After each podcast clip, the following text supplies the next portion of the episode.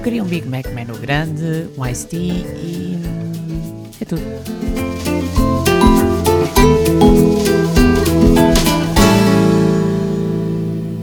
Loucos back! Olá a todos, voltei! Yay!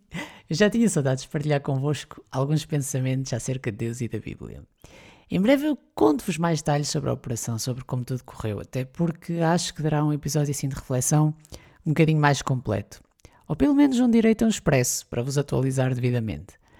Mas hoje, e fruto daquilo que eu estava a pensar nos últimos dias, vamos passar rapidamente pelo Mac Drive.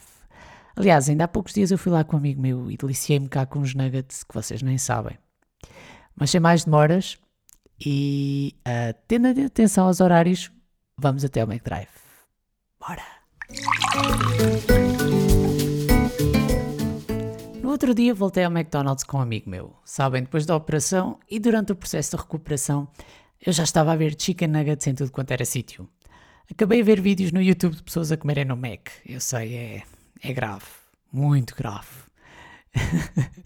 Quando já estava melhor, lá fui entusiasmado rumo à normalidade, pouco saudável a que estava habituado.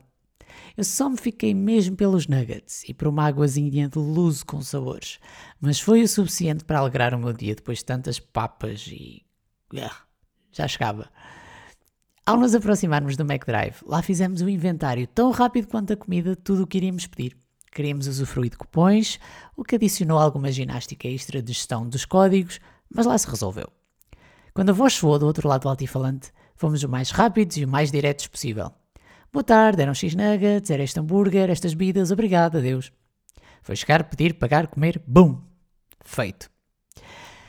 Mas o processo de pedir tudo isto lembrou-me de uma coisa.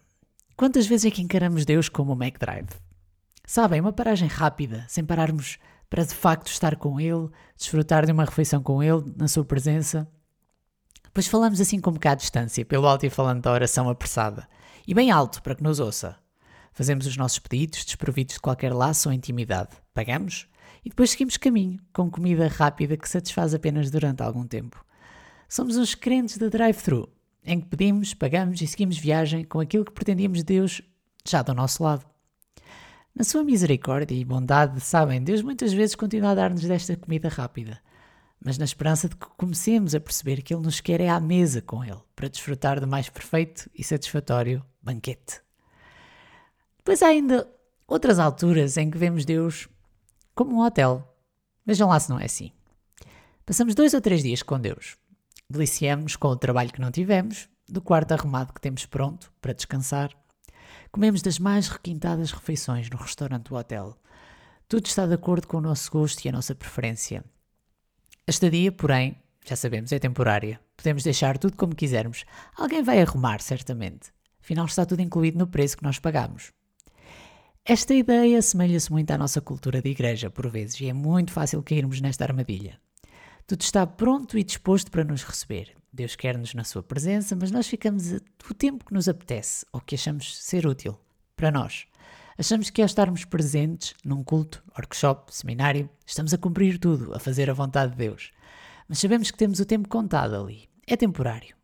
Mal sairmos, desejamos levar connosco a experiência, mas não a transformação.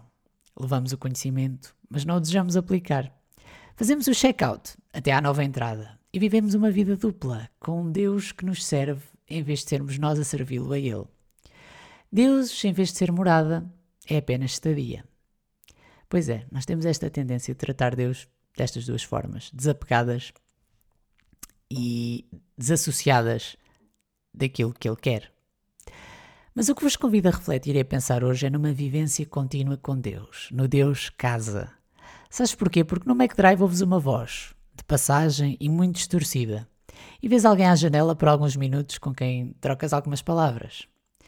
Depois, num hotel, vais com expectativas egoístas de serviço. Queres ter a melhor experiência, a melhor estadia e sabes que vai ser temporário, sem compromisso. Mas em casa, hum, em casa tens família, Tens intimidade, tens conversas longas e importantes. O melhor e o pior de ti ficam a descoberto. Em casa ficas à vontade, aprendes e, sobretudo, cresces. Formas o teu caráter em casa, é onde sentes pleno, calmo e seguro. E o que Deus te convida a fazer é a pensar na vida com Ele como casa. Ele quer a tua honestidade e sinceridade nos bons e nos maus momentos. Que tenhas essa vontade para partilhar tudo com Ele. Deseja que te alimentes na sua casa constantemente. Enquanto filho, quer que te sintas à vontade para usufruir do que está à tua disposição. Ele quer que reconheças o valor de casa.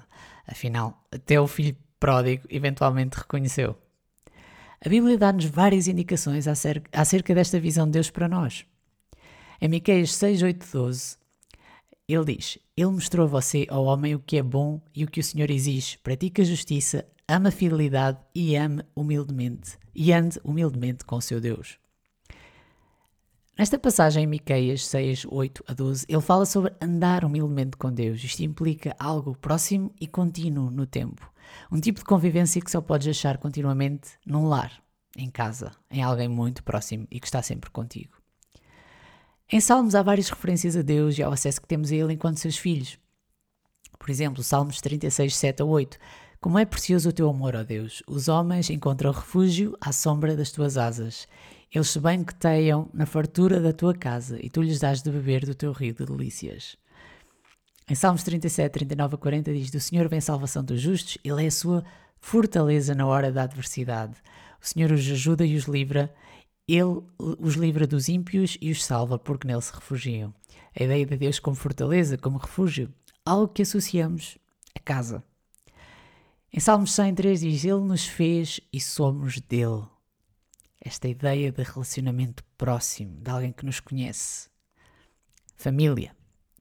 Jesus incorporou muitas vezes nos seus ensinos esta noção de casa e devemos prestar especial atenção às suas palavras porque redirecionam sempre para esta noção de permanência, de raiz e de consistência.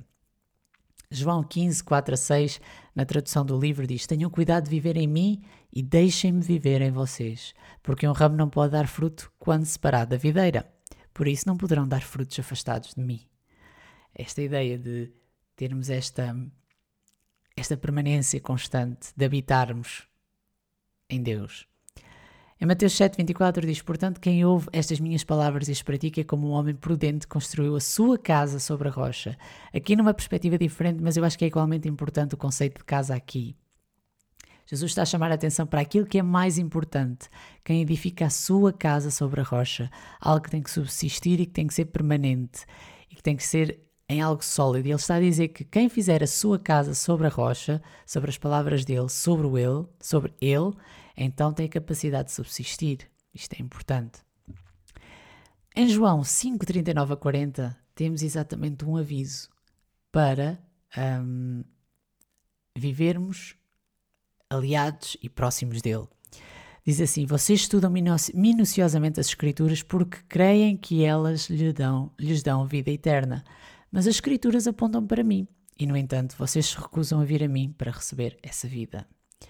Ou seja, Jesus estava a falar com os doutores da lei. Eram eles que estudavam a palavra de Deus e, mesmo assim, não conseguiam entender esta noção de que era necessária a proximidade a Ele. Não bastava folhearem as folhas dos manuscritos, era necessário eles caminharem em direção até ao Pai, aproximarem-se com confiança de que eram filhos. 1 Pedro 1, 4 a 17 diz: Sejam filhos obedientes.